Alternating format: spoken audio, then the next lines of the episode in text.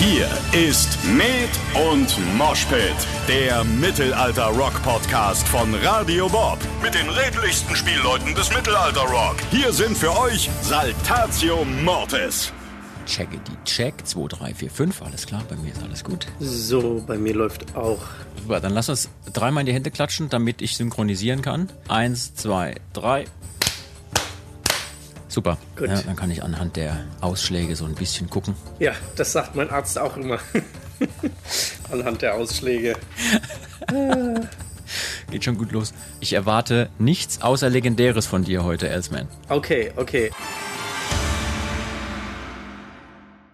Hallo und herzlich willkommen, liebe Leute, zu einer weiteren Folge Med und Moshpit, eurem Podcast von und mit Saltatio Mortis. Hier ist wie immer euer Jean, der Tambour am Mikrofon. Und mit mir am Start ist heute, Trommelwirbel, Elsie, äh, das elastische E, hätte ich fast gesagt. heute ist es nicht Luzi das L, heute ist es Elsie Elsman. Ich freue mich sehr, dass du heute mein Co-Moderator und gleichzeitig Gast in diesem Podcast bist. Herzlich willkommen. Einen wunderschönen guten Tag. Ich freue mich auch sehr, wieder dabei zu sein. Ja, Elsman, du bist nicht nur einer unserer Dudelsackspieler, sondern du bist auch ein ausgewiesener Fachmann für unser heutiges Thema. Ich verrate gleich, worum es geht. Ähm, aber du bist ja vor einiger Zeit umgezogen. Du wohnst ja jetzt in einem ganz anderen wunderschönen Bereich unserer kleinen Republik hier. Äh, du bist nach Franken gezogen, stimmt, ne? Ja, das ist korrekt. Also ich wohne quasi direkt an der Grenze von äh, Mittelfranken zu Unterfranken. Also es ist noch Mittelfranken und äh, es ist eigentlich noch relativ zentral in Deutschland, bloß halt in der südlichen Hälfte. So, ja. Gefällt's dir bisher dort? Ja, mega, mega. Also super nette, entspannte Leute. Also die paar, die hier wohnen. Es ist, es ist wirklich JWD. Aber ich mag das. Ich bin äh, die ersten 19 Jahre meines Lebens auf dem Dorf groß geworden und ähm, ich, ich mag auch nicht mehr in der Stadt wohnen. Also vor allem nicht in einer Großstadt. So Kleinstadt kann ich mir noch vorstellen. Aber Dorf ist so das, wo ich herkomme und wo ich mich wohlfühle und es ist super. Das ist, das ist richtig schön. Und du hast mir relativ, äh, vor, vor relativ kurzer Zeit hast du mir mal ein bisschen was erzählt über einen Sachverhalt, ein Thema, wo ich gedacht habe, Mensch, da müssen wir mal eine Podcast-Folge drüber machen, weil es so gut passt. Äh, also das soll jetzt nicht blöd drüber äh, kommen, wenn ich jetzt gleich verrate, worum es hier geht.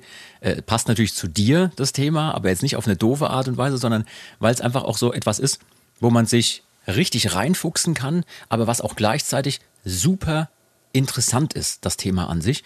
Und da kann man so viele verschiedene Dinge auch historisch erzählen und so. Ich will es nicht allzu lange noch mehr spannend machen. Die heutige Folge soll heißen, am Anfang war das Bier. Und äh, wir wollen so ein bisschen eine, eine kleine Geschichte des Alkohols machen. Eigentlich bräuchten wir auch den Mümmelstein, aber der Mümmelstein hat ja heute Urlaub. Den äh, können wir also hier äh, nicht aus dem Urlaub direkt zuschalten. Ähm, Du bist also kein Druck, aber du bist hier die Chefhistorikervertretung heute. Oh, okay, alles klar. ich gebe mein Am- Bestes. Am Anfang war das Bier und wen sonst hätte ich einladen sollen, wenn nicht dich, wo du jetzt in Franken wohnst, wo es wirklich sehr leckeres Bier gibt. Du hast mir auf einer der letzten Busfahrten im Tourbus, hast du mir erzählt, Mensch, da wo ich jetzt wohne, da gibt es so und so viele verschiedene kleine äh, Brauereien oder Biersorten und ich habe sie noch gar nicht alle durchprobiert. Ja, das stimmt. Also das ist immer wieder erstaunlich, wenn man mal schaut, so in seiner direkten Umgebung und mal wirklich explizit danach sucht, wie viele Kleinbrauereien es gibt oder mittlerweile auch viele Leute, die einfach äh, Craft Beer machen. Also die Craft Beer Szene ist unheimlich gewachsen in den letzten Jahren. Es äh, gibt da eine große Community, also auch dank des Internets äh, seitdem es das Internet gibt. Ähm, viele Leute treffen sich in Foren. Es gibt äh, Bierbraukurse, Workshops, äh, YouTube-Kanäle, Podcasts sogar. Und Ja. Ähm, ja, man kann sich über Amazon oder sonstiges auch ein Bierbrauset einfach kaufen und direkt loslegen zu Hause. Das ist echt klasse. Übers Bierbrauen wollte ich heute auch ein bisschen mit dir quatschen, aber davor wollte ich mal so ein bisschen ganz vorne anfangen. Weil, wenn man so recherchiert, findet man raus, Alkohol begleitet den Menschen schon ewig. Also seit er sesshaft geworden ist, mindestens seit 12.000 Jahren. Ne? Bierbrauen, Weinkeltern, es gibt Hochprozentiges, was destilliert wird und so weiter. Und wir wollen gleich ein bisschen drüber quatschen, was vielleicht ähm, Alkohol auch für eine Bedeutung bei uns in der Kulturgeschichte hat. Aber ich habe mich am Anfang gefragt, wie kommen wir Menschen denn eigentlich dazu, uns regelmäßig und am liebsten in Gesellschaft gepflegt einen in die Rüstung zu römern, wie du manchmal sagst. Äh, ja. Wo kommt das her? Weil in der Natur gibt es keinen äh, Bierbaum. Es gibt auch selten den Rotwein vom Brunnen direkt. Aber was es halt oft gibt, sind so vergorene Früchte und viele Tierarten fressen die auch und holen sich da mehr oder weniger den einen oder anderen Rausch sogar ab. Also von Schimpansen ist es bekannt, dass sie in freier Wildbahn immer mal wieder gerne vergorenen Palmsaft trinken. Es gibt das ein oder andere Flughörnchen, Flughörnchen, auch gut. Es gibt das ein oder andere Flughörnchen in Asien, äh, was sehr, sehr gerne ähm, nachts auch irgendwie vergorene Säfte von irgendeiner Palme trinkt. Ja, ja. Und, und diese, diese Palmen, die haben teilweise irgendwie drei, vier Prozent Alkoholgehalt. Das ist Wahnsinn. Oder auch, äh, ich habe geguckt, es gibt äh, Insekten, die zum Beispiel sehr, sehr gerne am Nektar der Stechapfelblüte trinken. Und das ist genauso berauschend zum Beispiel. Also wenn es die Gelegenheit zum Rausch gibt, dann wird die auch genutzt. Und anscheinend gilt das auch für uns Menschen. Jetzt haben wir das aber so ein bisschen ähm, anders aufgemacht in unserer Kulturgeschichte. Hast du dich schon mal mit der Frage beschäftigt, warum es den Alkohol für uns Menschen gibt oder warum die Menschheit angefangen hat, sich alkoholhaltige Getränke zu machen? Ähm, ja, natürlich, natürlich. Also ähm, jetzt nicht unbedingt explizit die Frage, warum es das gibt. Einem geschenkten Gaul, ne? Es ist, er ist halt einfach da. Er existiert genauso wie es, wie es alles, alles möglich auf diesem Planeten existiert. Und ähm, es äh, hat mich genauso, äh, also ich habe mich natürlich genauso schon gefragt, wie das begann oder wann es begann. Und eigentlich gibt es ja den Alkohol schon länger, als es die Menschheit gibt. Und deswegen, äh, wie du schon richtig sagst, äh, selbst im Tierreich gibt es äh, Lebewesen, die sich am Alkohol bedienen.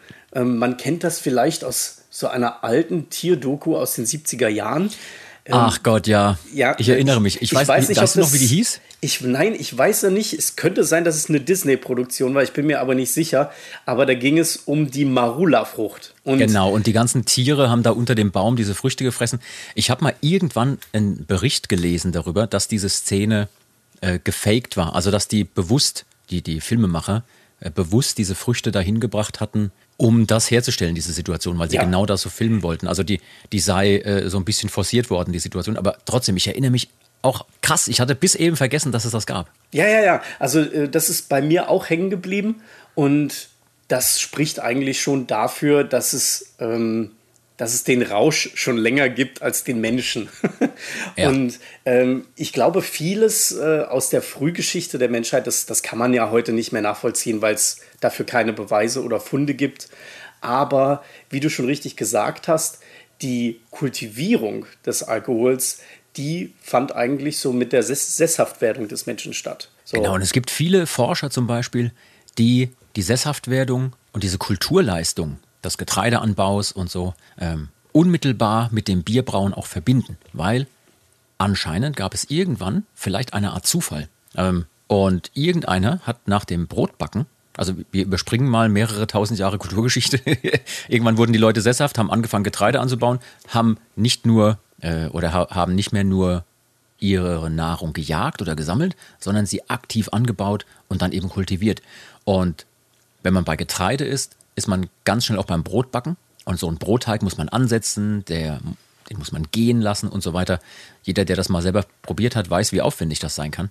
Und vermutlich ist irgendwann zufällig etwas nach dem Brotbacken übrig geblieben. So, ja, so Getreidereste, die so vor sich hin gärten. Und irgendwann hat sich vielleicht sogar jemand, das ist jetzt reine Spekulation, überwunden, diese Brühe oder Pampe dann doch noch zu trinken oder zu essen. Das ist eine von vielen verschiedenen Erklärungen, die die Historiker teilweise haben. Ähm, und hat gemerkt, ey, das ist ja gar nicht schlecht. Und es ballert auch noch. ja, so mehr oder weniger. Also keine Ahnung, wie es dann genau war. Wir spekulieren hier rum. Aber äh, wie du gerade schon richtig gesagt hast, diese, diese Sesshaftwerdung ist damit untrennbar verbunden. Ich habe ein bisschen recherchiert. Es gibt ähm, zum Beispiel im Gilgamesch-Epos. Ich weiß nicht, ob dir das was sagt, ne? altes Babylon und so. Das ja. Gilgamesch-Epos, 2000 Jahre vor Christus, da gibt es das wilde, zottelige Wesen Enkidu. Und Enkidu muss erst lernen, aus der Natur heraus in die Welt der Menschheit quasi eingeführt zu werden. Und der muss erst lernen, Brot zu essen und der muss auch, er muss auch erst lernen, Bier zu trinken.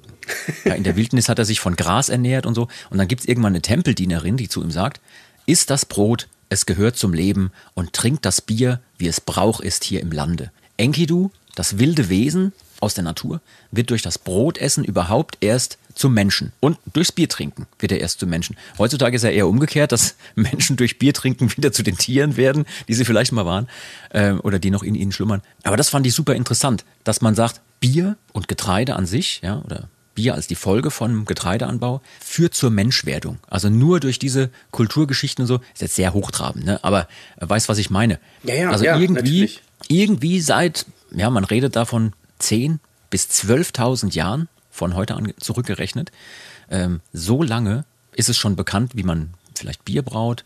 Äh, Wein kam erst ein bisschen später dazu und so weiter. Aber ähm, das fand ich super interessant, dass so dieses Kulturgetränk Bier ähm, damit so eng verbunden ist. Und jetzt aktuell gibt es ja ganz viele Archäologen, die auch weiter forschen. Da gibt es in der Türkei dieses. Ja, ja, äh, wenn ich, äh, darf ich sagen? Hast du was? Äh, Ja. ja. Stichwort Göbekli Tepe. ja, wenn ist- der Mümmelstein jetzt da wäre, der wäre stolz auf dich. Du Ja. als äh, zweiter Chefarchäologe ab sofort. Das ist auch wirklich das einzige Wort, was ich mir aufgeschrieben habe, weil ich es mir nicht merken konnte. Ähm, ich habe natürlich ja auch ein bisschen äh, recherchiert und aber natürlich mir auch gesagt, so, ich möchte es, mein Wissen, was ich habe, jetzt äh, preisgeben, ohne jetzt irgendwelche Notizen abzulesen. Aber das ist eigentlich so für uns so der, der Startschuss, was das Bier angeht, wo man, wo man davon reden kann. Und da, da hast du recht, das ist so circa 11.000 Jahre her, dass, Wahnsinn. dass äh, die Menschen sesshaft geworden sind. Und das, das ist ja nicht nur die, der Beleg dafür, also Göbekli Tepe ist eine Fundstätte im äh, Anatolien, anatolisches Bergland, heutige Türkei, wo man die ältesten Gebäude der Menschheit eigentlich gefunden hat, wenn man so will. Das heißt, Ja. äh, es ist nicht nur die Fundstätte, oder man muss es andersrum sagen, es ist der erste Beweis für die Sesshaftigkeit der Menschen. Das heißt, die ersten Gebäude, die es gibt, aber gleichzeitig auch die ersten Funde und Belege für die Herstellung von Bier. Krass, und ne? ähm, man definiert es heute als Bier. Ähm, es war im Endeffekt ein Getreidebrei. Also im Endeffekt hat man, äh, ich glaube, es war Oxalsäure da gefunden in den, in den äh, riesigen Steinwannen, die es da gibt. Und äh, diese Säure ist ein typisches Produkt, das entsteht, wenn Gerste mit Wasser vermischt wird. So, und da kann man jetzt spekulieren, okay, haben die das jetzt so als, als Brei oder als Suppe oder als Brottrunk ähm, getrunken?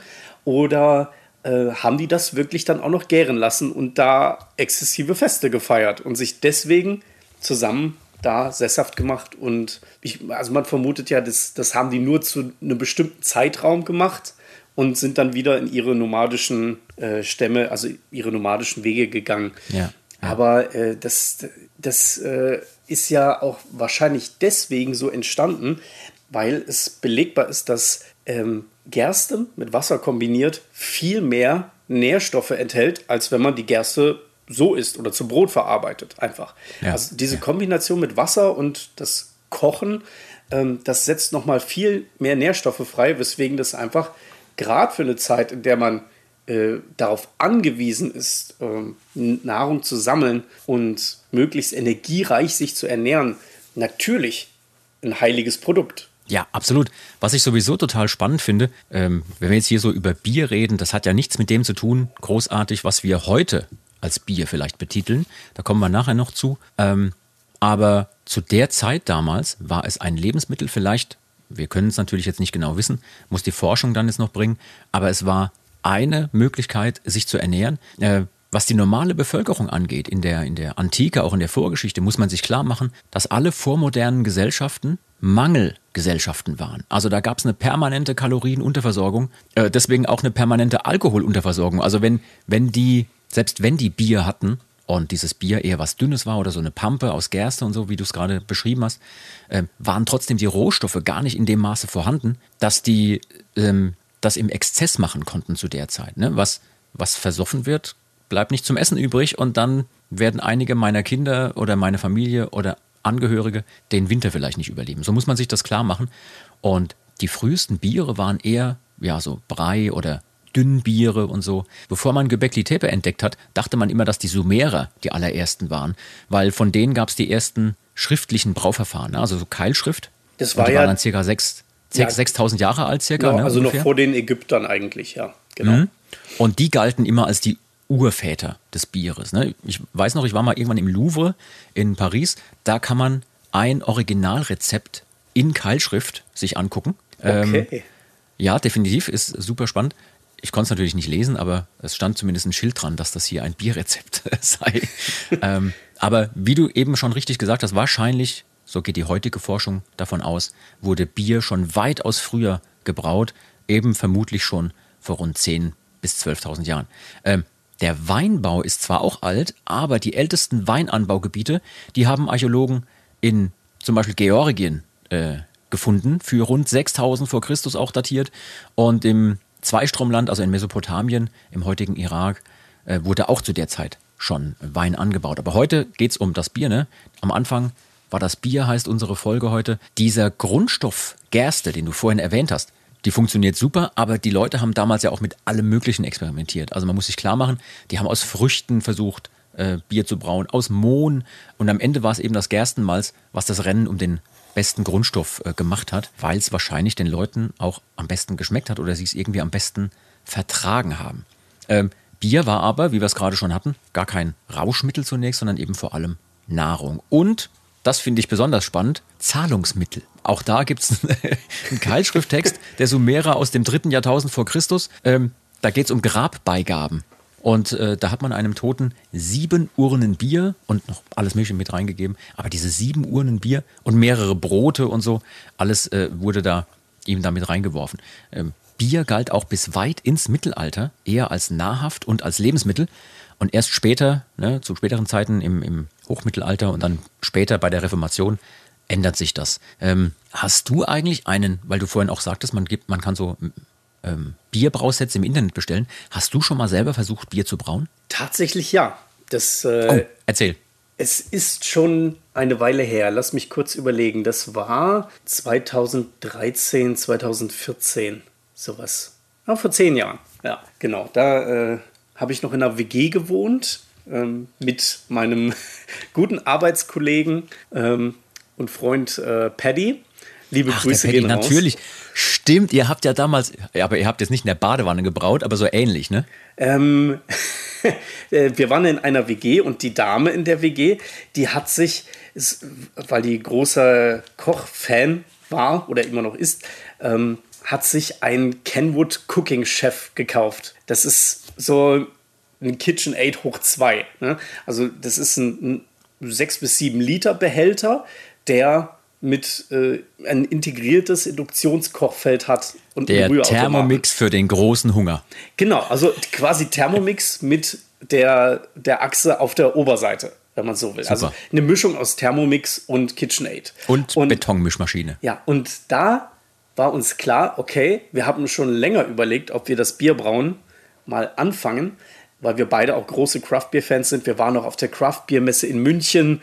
Ähm, das ist das wäre allein ein Podcast für sich, über den Abend zu reden. Es war einfach unvergesslich. Ähm, und wir wussten, okay, jetzt haben wir die Möglichkeit, indem wir dieses Gerät kapern, ähm, entspannter Bier zu brauen, weil nämlich dieses Gerät sich exakt auf Temperaturen einstellen lässt. Mit einer Dauerrührfunktion. Und das ist ideal zum, Achtung, Fachbegriff, Maischen. Oh. Ja. Erzähl mal kurz, was, was wird denn da gemacht bei dem, beim Maischen? Ähm, also wenn wir jetzt schon mit dem Bierbrauprozess anfangen, können wir ja auch noch einen Schritt weiter vorne anfangen, der gemacht wird.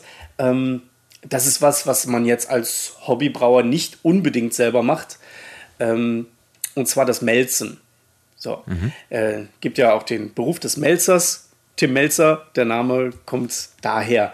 Ähm, ja, und wir haben ja auch hier im Podcast schon gelernt, dass die meisten Nachnamen sich eben aus Berufsbezeichnungen entwickelt haben. Genau. Also waren die Vorfahren von dem lieben Tim genau im Bierbraugewerbe. Genau, das kann man so sagen. Also das Melzen an sich ist der Vorgang, bei dem äh, die Gerste, nachdem sie äh, geerntet und getrocknet wurde, ähm, erhitzt wurde von unten und dadurch anfängt zu keimen. Und sobald diese Samenkapsel aufspringt, ist, äh, ist das Melzen schon passiert. So, also äh, das ist so der Anfangsprozess. Mhm. Und da gibt es natürlich auch noch verschiedene Stufen, wie lang und wie intensiv man das macht, ähm, über welchem Rauch man das macht. Also ähm, das ist ja zum Beispiel auch bei, bei Whisky ähnlich. Bei Whisky fängt das ja auch so an. Ja. Ähm, zum Beispiel, wie dir vielleicht ja aufgefallen ist, sind irische Whiskys viel milder als jetzt zum Beispiel ein schottischer Torf Whisky, also diese Isla Whiskys. Das liegt daran, dass ähm, das Torf, äh, der Torf verfeuert wird und dadurch natürlich ein intensiveres, rauchiges, torfiges Aroma in das Malz reinbringt.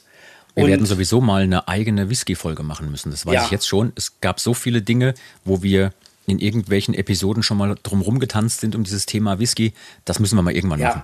Ja, und auf, auf jeden Fall, das äh, möchte ich gar nicht so weit ausführen, nur äh, bei den irischen ist es so, die werden halt mit Wasserdampf von unten erhitzt. Ja. Dadurch ist der irische Whisky viel milder. So, und nun ähm, kann man dadurch auch noch andere Arten von Malz her herstellen. Zum Beispiel Karamellmalz, in dem dort ähm, ja, mehr Röstaromen sind und der Zucker, der im der Gäste enthalten ist, ein bisschen karamellisiert. Dadurch natürlich auch einen süßeren, und karamellartigen Geschmack reinbringt und natürlich auch die Farbe.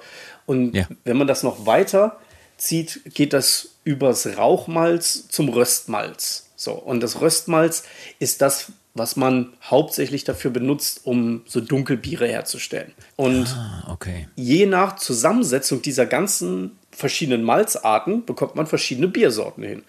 Aber das normale Malz, das Braumalz, also wenn es quasi gerade aufgesprungen ist, ähm, das ist immer Pflicht. Das ist immer Bestandteil, weil da nämlich der Zucker drin ist und die Enzyme, die wir brauchen, um den Brauprozess zu starten.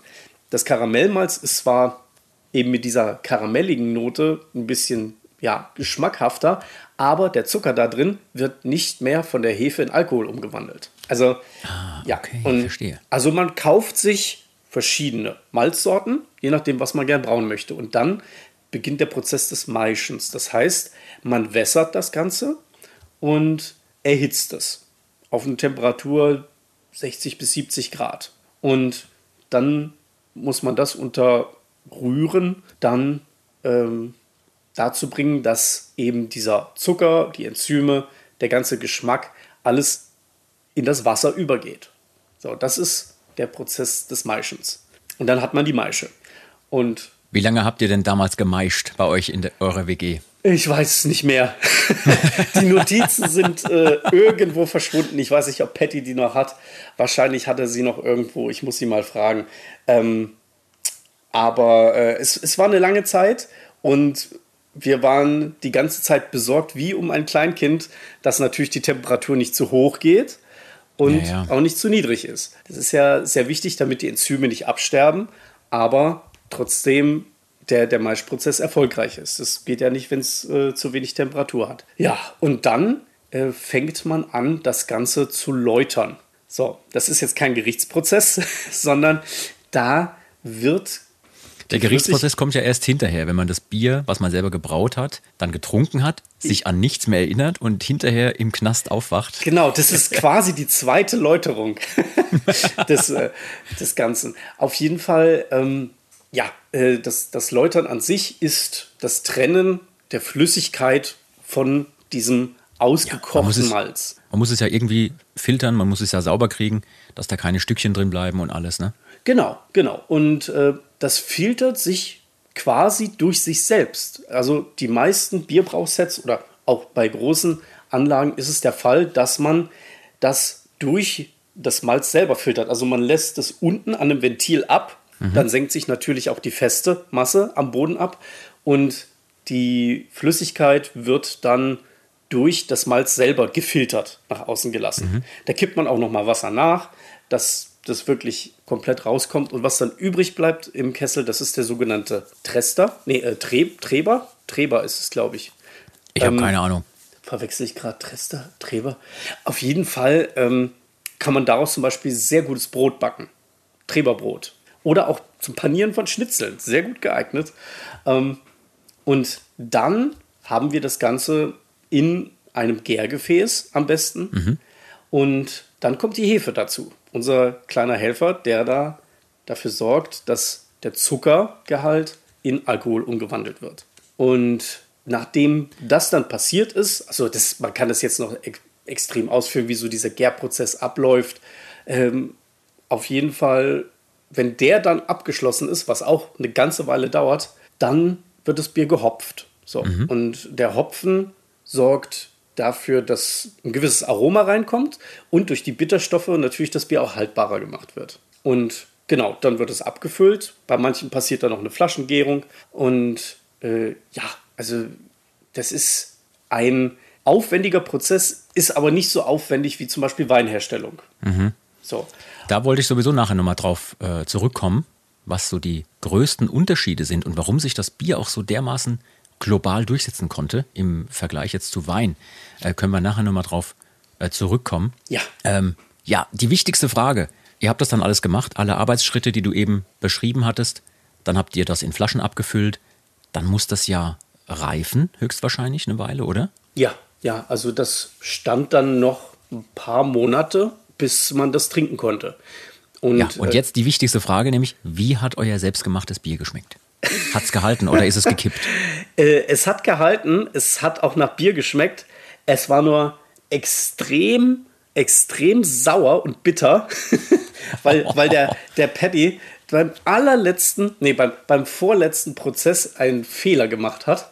Denn ähm, man kann Bier mit Hopfen stopfen. Das heißt, man hängt so ein Säckchen mit Hopfen oder Hopfenextrakt nochmal in den Sud rein, bevor man das abfüllt für eine Weile. Und er hat einfach viel zu viel Hopfen da reingeballert. Also der Hopfen, der war wirklich sehr aromatisch und super, aber es war einfach viel zu viel des Ganzen.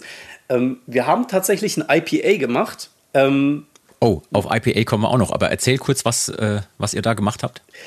Ähm, es klingt erstmal, äh, also IPA ist ja sehr beliebt, sehr komplexes Bier im Geschmack und auch sehr, äh, meistens sehr hochpreisiger, wenn man das irgendwo kauft, weil es ja auch ein Craft-Bier ist, was meistens. Erzähl den Leuten vielleicht ganz kurz, was, wofür IPA steht. Das ist ja eine Abkürzung. Ja, IPA steht für Indian Pale Ale.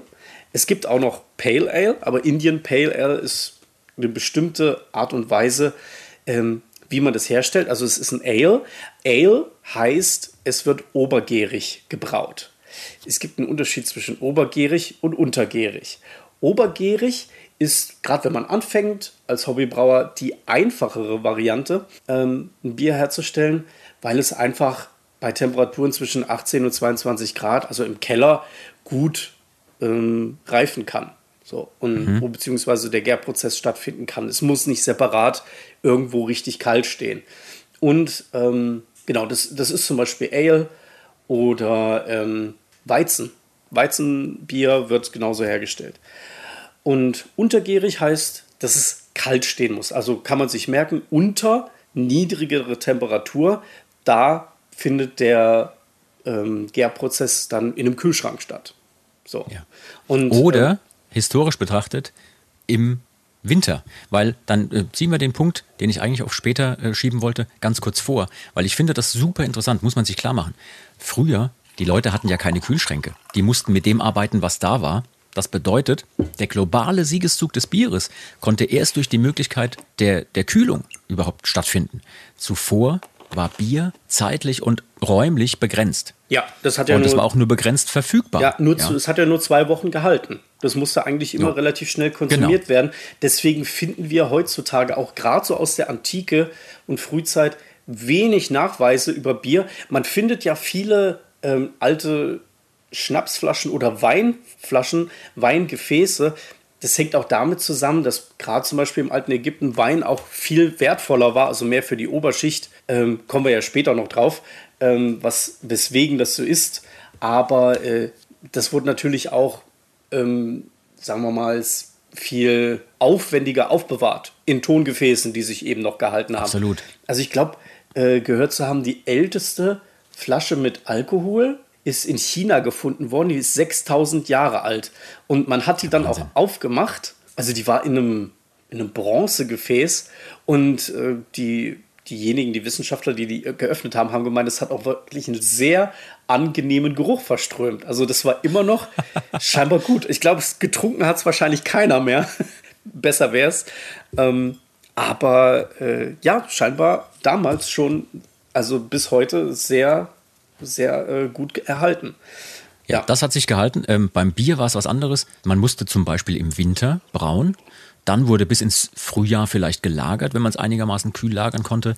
Und das ging eben eigentlich nur nördlich der Alpen. Also in Südeuropa mit den Temperaturen, die da teilweise vorherrschen, war das nicht möglich.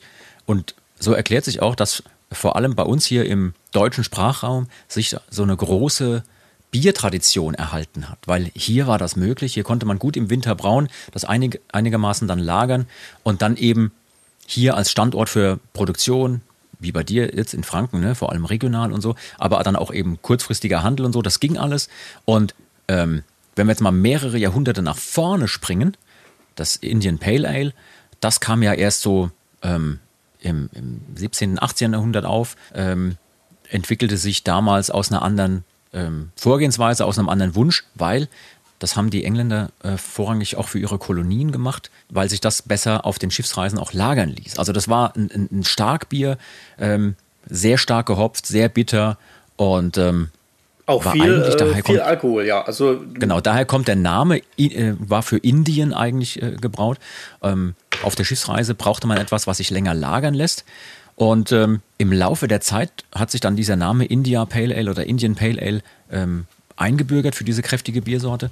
Und nach der Anlieferung in Indien, das ist die geilste, äh, der geilste Teil dieser Geschichte überhaupt, sollte dieses India Pale Ale eigentlich nochmal mit Wasser vermischt werden. Das war extra stark, damit man eben das länger haltbar machen kann auf der Schiffsreise. Hat sich keiner dran Dort gehalten. sollte es Genau, dort sollte es mit Wasser vermischt werden, um das kräftige Aroma auch zu verdünnen, damit es ein bisschen besser trinkbar ist. Jedoch wurde es in den meisten Fällen einfach so getrunken. Also, und als Untersorte des eigentlichen englischen Ales hat sich das äh, Indian Pale Ale heutzutage zu einer richtigen Craft-Bier-Sorte, zu so einem ja, zu so einem ganz besonderen Ding entwickelt. Und es gibt viele, viele Brauereien weltweit, die das mittlerweile machen.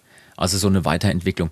Lass uns ganz kurz auf was ganz Wichtiges eingehen. Jetzt sind wir zwei, dreimal über mehrere Jahrhunderte gesprungen. Wir gehen mal zurück ins Jahr 1516. Ah, ja. ja die, die wichtigste Jahreszahl, die äh, jemand, der sich mit Bier beschäftigt, kennen sollte. Das bayerische Reinheitsgebot aus dem Jahr 1516. Ich äh, zitiere ganz kurz. Das bayerische Reinheitsgebot wurde erlassen am Georgitag, dem 23. April 1516, auf dem Landständetag zu Ingolstadt, durch die beiden äh, damals Bayern äh, regierenden Herzöge Wilhelm IV. und den jüngeren Bruder äh, Ludwig X. Also Landständetag, das war sowas wie die Zusammenkunft äh, verschiedener Vertreter des Adels und ähm, da gab es noch Abgesandte von Märkten und, und verschiedener Städte und so. Und die haben entschieden, ganz besonders wollen wir, dass forthin allenthalben in unseren Städten und Märkten und auf dem Lande zu keinem Bier mehr Stücke als allein Gersten, Hopfen und Wasser verwendet und gebraucht werden sollen. Ähm, hast du dich mal mit dem bayerischen Reinheitsgebot so ein bisschen beschäftigt? Ich habe mich so ein bisschen eingelesen und ich dachte, naja, das ist doch super, dass die sich damals entschieden haben, eben nicht nur äh, zwei Tage vorm Brauen nicht mehr in den Fluss zu pinkeln, sondern, sondern wirklich so Reinheit äh, sich auf die Fahne zu schreiben und quasi Verbraucherschutz. Ne? Das soll irgendwie was Tolles sein. Ja. Und ja. dann habe ich aber, dann habe ich aber einen Artikel gefunden und das fand ich eigentlich umso besser, ähm, dass das Reinheitsgebot damals eigentlich mit Reinheit gar nichts zu tun gehabt haben soll. Also die Historiker sind sich mittlerweile ziemlich sicher, dass das eigentlich ein Instrument war, um die bayerischen Bierbrauer vor Importen aus dem Hanseraum und den weiter nördlichen Gebieten, äh, weiter nördlich gelegenen Gebieten zu schützen. Also so eine Art Wirtschaftsinstrument, um die Konkurrenz loszuwerden. Weil ähm, die, du hast vorhin gesagt, mit Hopfen kann man da noch einiges machen. Und im 13. Jahrhundert, also seit dem 13. Jahrhundert, kam allmählich die Hopfenbrauerei auf. Ich kann nicht mehr sprechen. Ich habe, ich guck mal, ob hier noch Kaffee drin ist oder schon Bier in meiner Tasse. ähm, also ab dem 13. Jahrhundert kam diese Hopfenbrauerei auf und dieses Bier konnte man auch besser lagern und es hatte, auch wenn wir jetzt heute sowas trinken würden, das käme schon eher dem gleich, was wir heute als Bier kennen. Es hatte für die Leute auch einen interessanteren Geschmack und so. Und ja, man geht davon aus, dass die Bayern ihre heimische ähm, Bierbrautradition und die, die ganzen Brauereien schützen wollten und es eigentlich eher um ein Wirtschaftsinstrument ging als um ja, Verbraucherschutz. Also kleine Mogelpackung, das äh, ja, bayerische ja, Also man, man kennt ja und äh, man kennt ja den, den Staat mit seinen Verordnungen und es wird ja einem äh, schon seit Jahrhunderten immer mal wieder vorgegaukelt, dass es ja nur zum Wohle des Volkes ist, aber eigentlich stehen ja wirtschaftliche Interessen dahinter. Ähm, was ich jetzt so äh, recherchiert habe, ist, dass es ähm, schon, also dass es nicht das erste Gebot ist, was es gab. Also es gab schon früher in äh, Jahrhunderte vorher in verschiedensten Städten Bayerns ähm, Verordnungen, bezieh äh, beziehungsweise nicht Verordnungen, eben solche Gebote. Das heißt, ähm, mhm. man hat sich geeinigt auf Richtlinien, ähm, wie man das machen möchte, aber es war kein Gesetz. Also es war jetzt nicht Pflicht, das zu machen, es war einfach eine Empfehlung. Und ähm, ja, äh, das hat aber tatsächlich geholfen, das Bier zu kultivieren. Und es war eigentlich so der Beginn der Zeit, äh, dass Bier äh, in, gerade in Bayern äh, zur, ja, äh, zum Kulturgut dazugehört. Also es war noch nicht in der Zeit, muss man tatsächlich sagen, ähm, vordergründig, das, also das vordergründige alkoholische Getränk, denn in Bayern war ein sehr großes Weinanbaugebiet. Und äh, wir haben ja, wie du schon erwähnt hast, so diese, diese Nord-Süd-Grenze. Im Norden mehr Bier, im Süden mehr Wein. Äh, die verläuft tatsächlich auch durch Deutschland. Man sieht ja gerade so ähm, Freiburg im Breisgau und in äh, Baden-Württemberg, da gibt es sehr viel Weinanbau, äh, Schwäbische mhm. Alb. Ähm, in Bayern mittlerweile jetzt nicht mehr so viel, aber früher auch, weil es ungefähr gleich war. Also es ist nicht ganz so warm wie im Südwestdeutschland, aber gab es tatsächlich und äh, die, das ist aber in der Zeit des Dreißigjährigen Krieges verloren gegangen. Denn die Schweden haben ah. da gewütet und ja. haben das alles platt gemacht und zerstört und haben natürlich über die Jahr Jahre, also Jahrzehnte muss man ja schon sagen, so lange wie der Krieg ging, ähm, sich da verpflegen wollen. Und der Schwede an sich trinkt mehr Bier als Wein. Und natürlich auch dadurch, dass es eben äh, leichter herzustellen war und ähm, in größerer Menge produzierbar war, ähm, ein wirtschaftlicher Aspekt zur, ja. zur Ernährung der Soldaten, weswegen man dann äh, den Weinerbau platt gemacht hat und dafür halt eben Gerstefelder gepflanzt hat. Und ja, das hat so dazu geführt, dass Bier eigentlich vorrangig dann bis heute in Bayern vorhanden ist. Und hier, wo ich jetzt wohne, in Franken, da ist es eigentlich sehr ausgewogen. Also hier gibt es auch immer noch, hier gibt es halt eine sehr große Bierkultur, verschiedene Biere, aber eben auch fränkische Weine. Bin mhm. ich jetzt nicht so ein großer Fan von, muss ich sagen. Ähm, ich habe jetzt 18 Jahre in Baden-Württemberg gewohnt. Ich mag die äh, schwäbischen und badischen Weine sehr. Ähm, ja, also hey, ich, hey, ich, hey, du musst hier die, du darfst aber jetzt hier die Pfälzer Weine nicht äh, ausklappen. Oh ja, ne? die natürlich. Sind ja auch ganz, ja, ja, ja. ganz wichtig. Der, zählt auch mit zu Süddeutschland, definitiv. Also, äh, wo ich herkomme, in Sachsen-Anhalt, also gebürtig, da gibt es ja auch ein Weinanbaugebiet, so in Freiburg an der Unstrut. Saale-Unstrut-Gebiet, mhm. auch sehr, sehr groß, aber äh, natürlich, je nördlicher man kommt, desto, desto saurer sind die Weine. Sagt mir persönlich nicht so zu. Ähm, ja, dieses, äh, dieses Reinheitsgebot hat natürlich da dafür gesorgt, dass, dass es da eine gewisse Kontinuität und Stabilität eben auch über Städte und Gemeinden landesweit ging. So, dass es eben großflächig einheitlich wurde und das hat zur Verbreitung natürlich geholfen. Und ähm, es kam später noch eine Verordnung, wie die jetzt heißt, weiß ich nicht. Also es hieß damals ja auch nicht Reinheitsgebot, das sagt man heute. Damals war es einfach eine, eine Verordnung. Äh, 1539, da kam ähm, eine Verordnung, die wirklich hieß, ähm, man solle nur zwischen den Feiertagen Michaeli und Georgi brauen. Und das ist mhm. genau die Zeit, wie du gesagt hast, wenn es kalt ist. Also September ja. bis März, April, ich weiß nicht genau, wann die Feiertage sind, wegen natürlich der Haltbarkeit. So, dass man das Bier länger. Und man konnte sich damals auch einfach nicht erlauben, dass da zu viel schlecht wird, nur weil man zur falschen Zeit gebraut hatte und sich das Zeug dann nicht lagern lässt.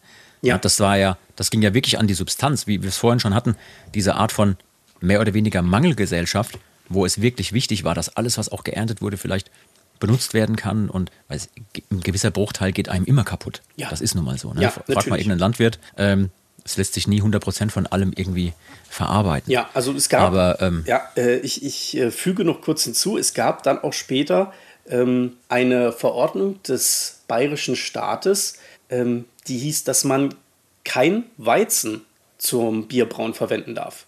Denn Weizen war ausschließlich zum Brotbacken gedacht. Ja. So, es wäre viel zu kostbar, daraus Bier zu machen.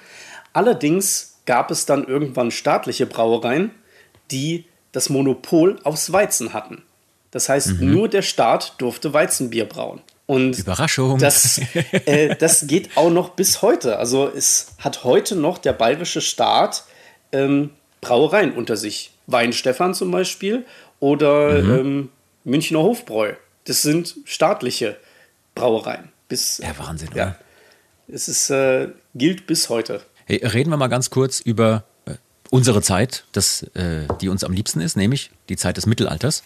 Und ähm, also klar, Mittelalter, ne, wissen wir, sehr lange Zeitspanne, knapp 1000 Jahre irgendwie. Ähm, der, der Mümmelstein sei mir jetzt bitte gnädig, aber so irgendwo zwischen 500 nach Christus und 1500 nach Christus. Ne, so Frühmittelalter, Hochmittelalter, Spätmittelalter. Und ähm, in, gerade in dieser Zeit des Mittelalters entstehen super viele Brauereien. Ne? Auch und vor allem in Klöstern wird Bier gebraut. Ähm, ich habe eine historische Quelle gefunden, wo es heißt, ähm, pro Kopf und Tag sollen zwei Liter Bier im Kloster vorhanden sein für jeden. Jetzt muss man sich wieder klar machen, das war damals vielleicht doch eher so ein Dünnbier, war nicht ganz so wie heute, aber wer weiß, waren die Mönche vielleicht permanent unter, unter Strom sozusagen? Man hat schon was gemerkt. Also äh, natürlich, wenn du das, wenn du das täglich trinkst, merkst du das nicht mehr, aber du bist eigentlich so die ganze Zeit so auf so einem sehr leichten Dauerpegel. Also es ja, ich weiß nicht, also es wird so was zwischen 2 und 4 Prozent gehabt haben, munkelt ja. man. Ähm, aber wenn du natürlich davon zwei Liter jeden Tag Intus hast, gut, wahrscheinlich merkst du es dann nicht mehr. Aber gerade in einer Zeit, wo es keine äh, Medizin gibt oder keine ja, moderne westliche Medizin, ja. kein Penicillin, keine vernünftigen Ärzte, ähm, da ist wahrscheinlich äh, die Desinfektion, die innere Des Desinfektion und Prophylaxe durch permanenten, äh, dezenten Alkoholkonsum immer noch die gesündere Variante gewesen. Als ja, weitaus später, weitaus später gab es ja dann auch den Brandwein, mit dem man äh, Dinge behandeln konnte und so, der auch zunächst gar nicht getrunken wurde, sondern eher so ein Apothekending war. Mhm. Aber äh, so weit wollte ich jetzt noch gar nicht gehen. Ähm, man muss sich noch klar machen, dieses frühe Bier oder diese frühe Zeit auch im, im Mittelalter, da ging es darum, dass die Leute auch einfach ernährt werden mussten. Ne? Also vor allem, ich habe ein Rezept gefunden, vor allem als Biersuppe wurde das oft verzehrt. Okay. Biersuppe war leicht herzustellen, das ging schnell, man musste nicht so lange garen oder, oder durchkochen wie jetzt ähm, oder backen wie beim Brot. Biersuppe wurde anscheinend sehr viel und häufig gegessen, auch von Kindern, von Alten und von Kranken. Äh, hier stimmt also der Ausspruch, Bier ist flüssiges Brot. Und das hat dann auch erstmal nichts mit irgendeiner Form von Rauschgesellschaft zu tun oder so, auch wenn das vielleicht hier und da durchaus ein bisschen zu merken war. Aber ähm, auch da heißt es ja oft, ja, das Wasser konnte man eigentlich nicht trinken. Ja. Ähm, das musste man irgendwie aufbereiten. Das wäre sonst ein Garant für Krankheiten gewesen.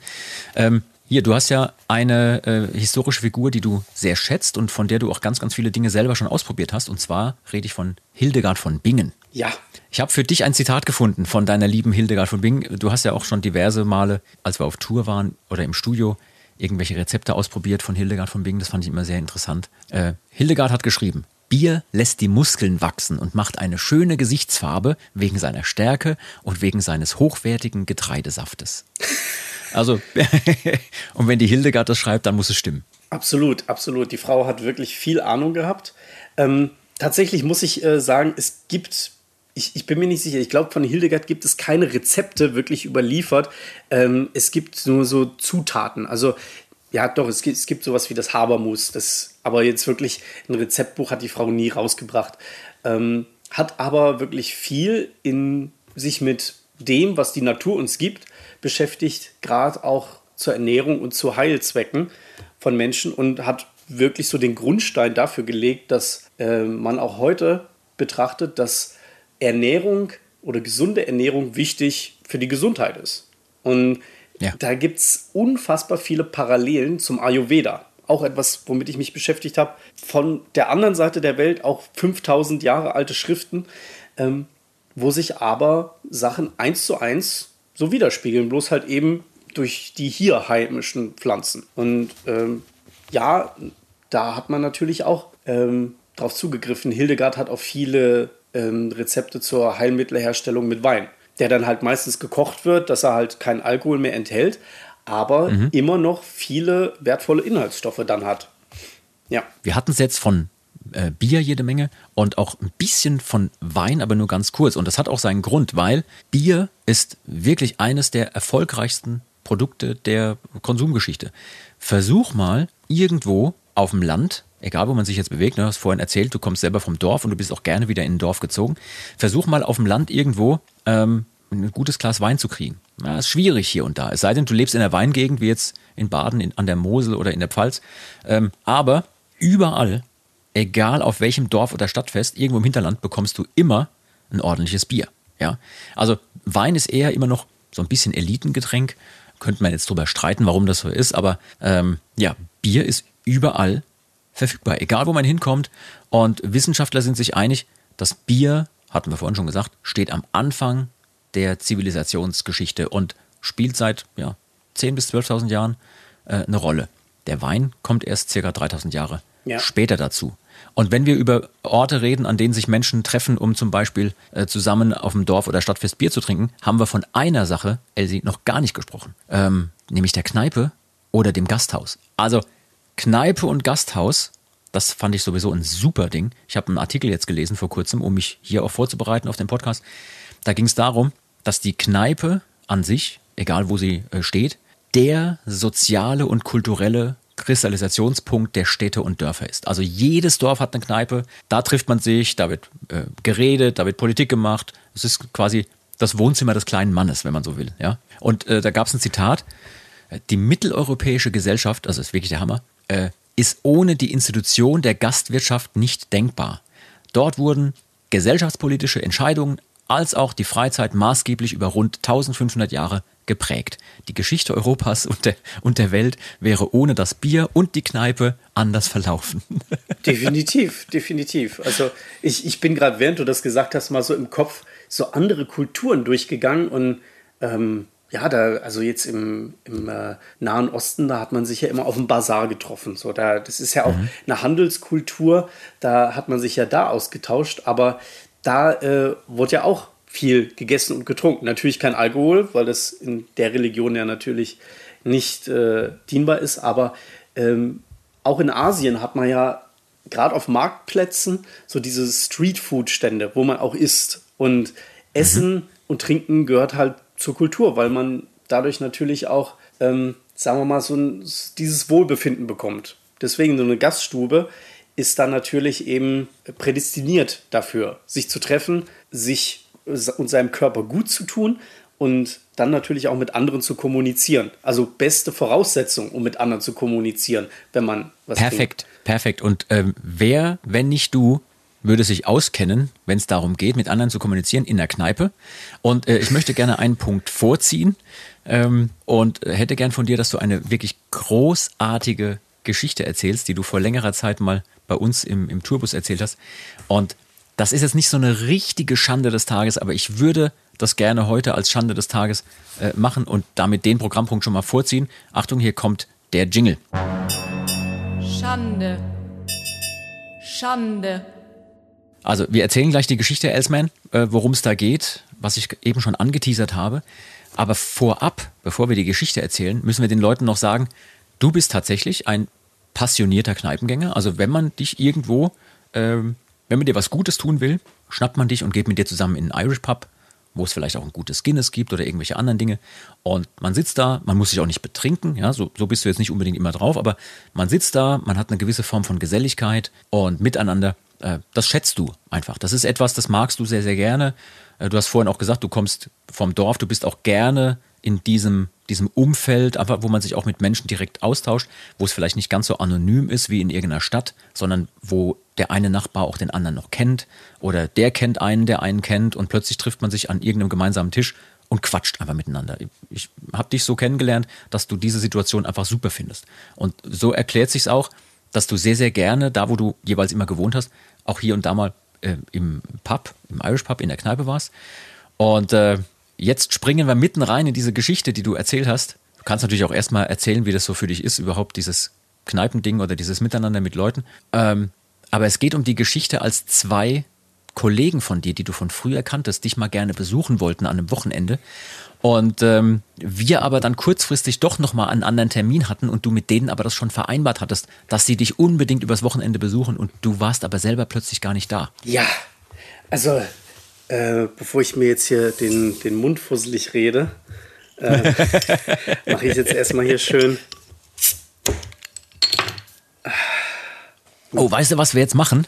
Ja. Wir verbinden zwei Elemente, die wir in diesem Podcast noch nie verbunden haben, weil du dir eben ein leckeres Bier einschenkst. Wir gehen, während wir die Schande des Tages erzählen, in die Taverne. okay. An die Taverne.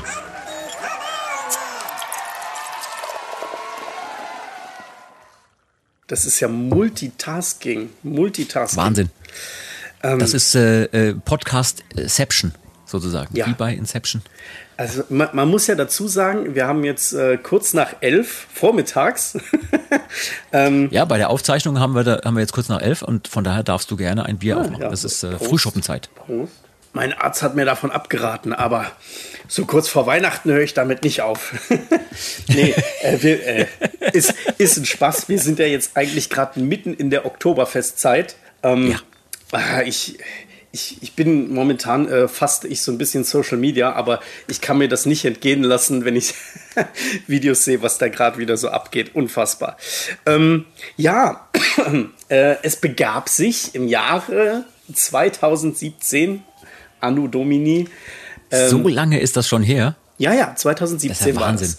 Ähm, da habe ich äh, mit zwei sehr guten Kumpels, die ich seit der fünften Klasse kenne, ein, äh, einen Besuch vereinbart, dass die zu mir kommen. Und äh, wir haben gesagt, so, wir wollen unsere Freundschaft pflegen und wir treffen uns einmal in, im Jahr an einem Wochenende, immer bei einem von uns in der Heimat und äh, bestreiten das Wochenende.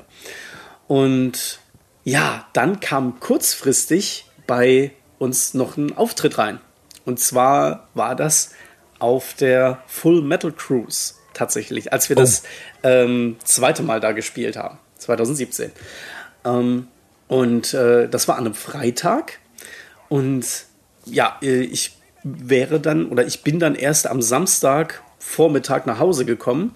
Aber ähm, ja, die Kollegen haben natürlich schon ihre, ihren Zug gebucht und ähm, haben bei mir übernachtet in meiner 30 Quadratmeter Einzimmerwohnung.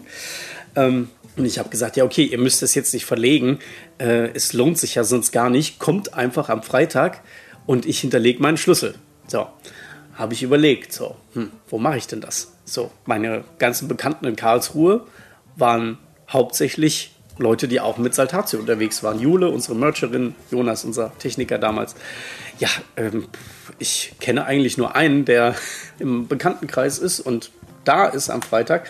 Und das war mein guter Kumpel Basti. Der ist äh, Barkeeper im Scruffys Irish Pub in Karlsruhe. Und ähm, ja, ich habe da dann den Schlüssel für meine Wohnung bei ihm hinterlegt. Und habe gesagt, ja, du gibst denen gerne äh, den Schlüssel, aber erst müssen die mindestens zwei Guinness bei dir jeder getrunken haben. und ähm, Also du hast, du hast den Schlüssel im Pub, im Irish Pub hinterlegt. Genau, genau. Ja, also ist ja bei mir, in- bei einer Einzimmerwohnung muss man ja sagen, der Irish Pub ist das erste Wohnzimmer, nicht das zweite. Gerade Ja. äh, dadurch, dass ich da auch öfter war als zu Hause. Ähm, und gerade in der Zeit, aber äh, die Kollegen kamen dann an und ich habe in der Südweststadt in Karlsruhe gewohnt und 200 Meter von meiner Wohnung weg war auch ein Irish Pub. Das, äh, der Lindens Pub hieß früher Flint's Inn, jetzt Lindens Pub. Und ähm, ich kannte diesen Pub natürlich auch mit Chefin. Also lieben Gruß an die Anki, wenn sie das hört. äh, eine sehr äh, nette schwedische Dame, die äh, ja, Besitzerin dieses Pubs ist. Und die Kollegen sind dann natürlich in diesen Pub gelaufen. So. Und kamen da an und haben gesagt, ja, wir wollen den Schlüssel abholen. Ja, was für ein Schlüssel? Hier hat keiner einen Schlüssel verloren. Ja, hier vom, vom Chris. Also, ja, vom Elsie wollen wir halt den Schlüssel abholen. Ach so, der Elsie. Ja, nee, der hat den beim Basti hinterlegt. Das ist im anderen Pub. Also die wusste sofort, wer ich bin. Ich habe auch schon mal im Winter ein paar Handschuhe liegen lassen. Äh, die wusste genau, wem diese Handschuhe gehören. Ähm, weißt du, ich verstehe das ja, wenn das äh, in einem Dorf passiert mit irgendwie 300 Einwohnern oder von mir aus auch mit 500, dass man dann weiß, na nee, es gibt nur zwei Möglichkeiten, das kann, kann nur dort oder dort sein. Aber in einer Stadt wie Karlsruhe. Ja, mit äh, ähm, fast 400.000 Einwohnern. ähm, wie hoch ist die Chance, dass zwei Leute die dich besuchen, die fremd sind, in irgendein anderes Pub reinlaufen und die Chefin des Pubs sofort weiß, wer du bist, also dich kennt persönlich und dann den beiden auch noch den richtigen Tipp gibt, von wegen, ne, ach so, nee, den Schlüssel von Elsie, den müsst ihr da drüben in dem anderen Irish Pub abholen. Ja, die, die Chance liegt bei, bei 20 Prozent und es gibt fünf Pubs in Karlsruhe. ähm, Wahnsinn. Und tatsächlich in den anderen bin ich gar nicht so äh, unterwegs gewesen. Und äh, ja, dann äh, haben die natürlich da sich trotzdem erstmal ein, zwei Guinness bestellt, um dann in den anderen Pub zu gehen, wo sie gemerkt haben, dass sie da auch noch was trinken müssen, bevor sie den Schlüssel bekommen. Und die sind natürlich mit, mit, ihrem ganzen Gepäck unterwegs gewesen. Ja, die hatten ja ihre Trolleys dabei und sind da durch die Stadt abends getingelt. Ähm, ja, war aber definitiv lustig.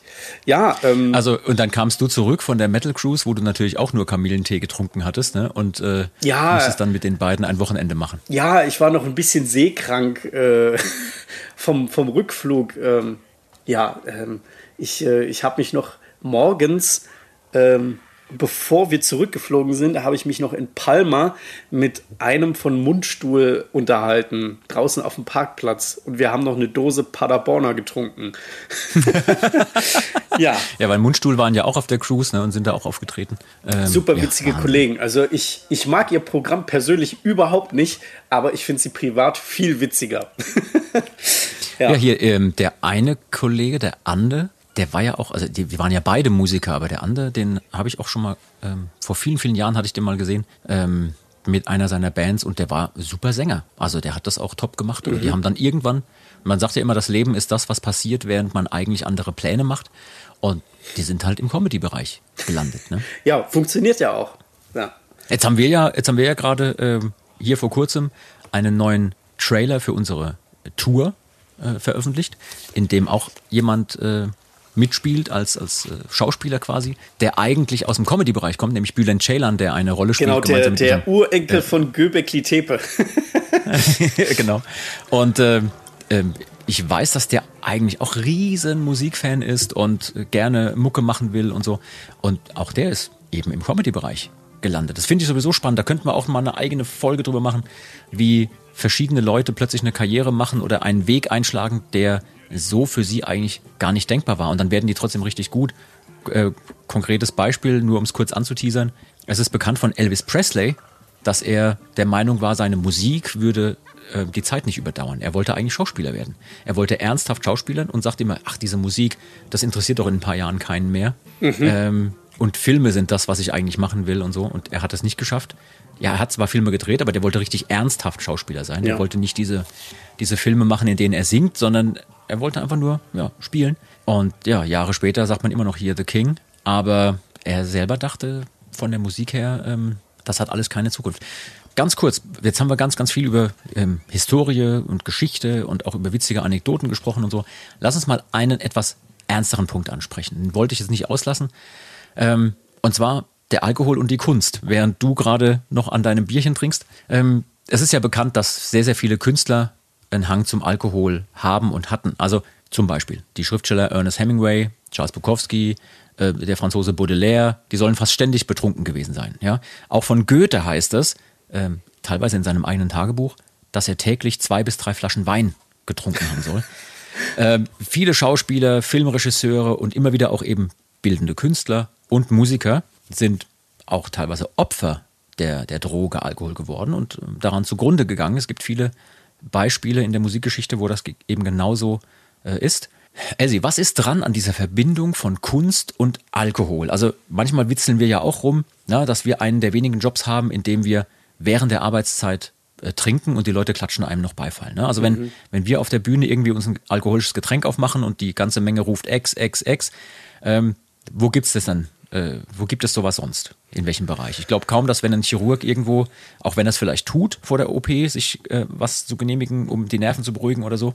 Aber ich glaube kaum, dass der normale Mensch da draußen das gut fände, wenn er wüsste, oh, mein behandelnder Arzt muss erstmal einen trinken und dann geht's los. Also, was mhm. ist dran an dieser Verbindung? Was ist es, was die Künstler äh, vielleicht im Rausch suchen oder vielleicht sogar finden? Frei nach dem Motto, nüchtern zu schüchtern, besoffen zu offen? ist es der Zugang zur eigenen Muse? Ist es irgendwie, was versuchen wir zu kriegen? Ich, ich glaube, das hat verschiedene Gründe oder verschiedene Aspekte. Ähm, oder was mir noch einfällt, ja. ganz kurz, äh, sorry, dass ich unterbreche, aber oder ist es einfach die Situation, in der wir uns bewegen? Weil wir als Musiker sind natürlich auch immer bei Veranstaltungen oder in, in einem Rahmen, in dem ein grundsätzlich schon geselliges Miteinander stattfindet, also in der Freizeit der anderen Leute, der normalen Leute. Also es steht quasi schon in unserer Jobbeschreibung drin, dass wir uns dort am meisten aufhalten, wo eben dann Leute ausgelassen feiern und vielleicht auch Alkohol trinken. Und haben wir deswegen diesen leichteren äh, Zugang dazu? Ähm, ich glaube sowohl als auch. Also da spielen meines Erachtens viele äh, Aspekte mit. Ähm, erstmal glaube ich, dass es das auch wahrscheinlich in anderen Berufen gibt, aber als Künstler ist man ja nun mehr in der Öffentlichkeit als andere, deswegen ähm, kennt man das mehr oder es fällt mehr auf. Ähm, ich glaube erstmal, dass Menschen, die Kunst machen und äh, Kunst für sich als Beruf wahrnehmen oder als, als großen Teil ihres Lebens, äh, sind ja meist sehr kreative Menschen. Das heißt, sie sind sehr ausgeprägt, also sie haben eine sehr ausgeprägte Sensorik. Sie haben, mhm. ähm, äh, viele sind auch große Ethiker, also sind sehr emotional, achten auf Emotionen anderer und ihre eigenen. Und ähm, deswegen sind viele Menschen sehr sensibel, was ihre Umwelt angeht. Und diese Sensibilität kann natürlich äh, stärker beeinflusst werden von außen. Also ähm, mhm jemand, der vielleicht sensibler ist, ähm, reagiert stärker auf den Alkohol, sowohl im Positiven als auch im Negativen. Gibt es ja viele, die das nehmen, um kreativer zu werden. Genauso wie andere Drogen ja auch in, in der Künstler, also im, in der Kunst schon auch seit Jahrhunderten oder Jahrtausenden benutzt werden oder wurden. Ähm, und ähm, um, um sich zu beflügeln, um kreativ zu werden, aber auch, ähm, ich denke, wenn man von der Bühne kommt, äh, Gerade auch, weil man natürlich voll mit Adrenalin ist. So, mhm. das, das spielt ja natürlich auch eine Rolle. Und ähm, gerade mit dem Be Bezug jetzt mal so zur Historie, wenn ich mir, ich habe mir zum Beispiel so ein Buch angeguckt ähm, mit so historischen Abbildungen von Dudelsackpfeifern. So, also ja. ich habe ein Buch, das heißt Der Dudelsack in Europa äh, mit besonderer Berücksichtigung Bayerns. Ähm, mhm. und, äh, Weil Bayern gehört nicht zu Europa, das musste nochmal extra ja, ja, erwähnt werden. ähm, Geil. Auf jeden Fall äh, viele Originalzitate aus alten Schriften, äh, Bilder und ähm, man sieht hauptsächlich immer die Musiker auf alten Gemälden an einem Tisch sitzen, wo irgendwie ein Bierhumpen oder ein Weinkrug steht. Ähm, ja. Musik ist, ist Teil der Gesellschaft, Teil des Gasthauses der, der Kultur, des, der Feste. Und da, wo der Musiker ist, da ist oft positive Stimmung, mhm. ist ähm, Ausgelassenheit und ähm, ja, der, sagen wir mal, das da, wo die Gesellschaft sich trifft und natürlich da auch eben der Alkohol fließt. So, das ist immer irgendwo äh, meistens zur gleichen Zeit am gleichen Ort. Und da geht es natürlich auch nicht aus, dass der der Alkohol dann eben Teil der Musikkultur ist, bei vielen. Mhm. Und mhm. jetzt bei, bei Menschen persönlich, wie gesagt, also diese, ähm, dieser, ähm, ja, also Musik bewegt, Musik begeistert die Menschen, weil sie Emotionen weckt und Gefühle weckt. Und genauso. Ja, und manche schaffen es nicht, ihre Emotionen auch zu kanalisieren, ohne dass sie vielleicht irgendein Vehikel haben, was ihnen dabei hilft. Ne? Das mag auch sein. Ähm, ja, ähm, Beziehungsweise, ich glaube, ähm, das ist so ein unterstützendes Mittel. Ich meine, Alkohol äh, hat ja auch Einfluss auf unsere Emotionen. Es, mhm. es, macht ja, es macht ja kurzzeitig ein Hochgefühl an Emotionen, ähm, Endorphinausschüttung, was dann natürlich wieder abebbt äh, und in den Keller geht. Aber für den Moment ist das ja ähm, genauso wie die Musik auch eine Droge sein kann, etwas, was einen beflügelt. Mhm. So, und das, ja, ja. das äh, ist Musik und Alkohol, äh, Alkohol zusammen ist eigentlich ein Cocktail. wenn man so will. Es verstärkt sich gegenseitig. Musik wird. Ja, genau, so, so ein Verstärker, so, nimmt, so ein äh, Meinungsverstärker, Emotionsverstärker. Genauso ja. wie das ACDC-Konzert geiler ist, wenn man einen Becher Bier in der Hand hat in der Arena. Genauso ähm, ist vielleicht auch äh, das Bier besser, wenn gerade ACDC im Radio läuft zu Hause. So, also. Also ich, ich tue mir da so ein bisschen äh, schwer mit, weil auf der einen Seite möchte ich, ähm, möchte ich diese, diese Gefahren, die da äh, drinstecken, nicht irgendwie verharmlosen, weil Alkoholkonsum kann massive Probleme hervorrufen und es gibt so viele Beispiele, gerade äh, bei äh, Kollegen von uns in der Musikgeschichte oder auch Leute, die wir kennen, wo man merkt, oh, da, da ist ein bisschen, da geht es schon drüber. Ähm, auf der anderen Seite müssen wir auch nicht alles verteufeln, was bei uns, ich sag mal, bei dir und mir jetzt im, im privaten Bereich vielleicht oder auch im, im beruflichen Bereich auf der Bühne ähm, uns einen schönen Moment beschert. Ne?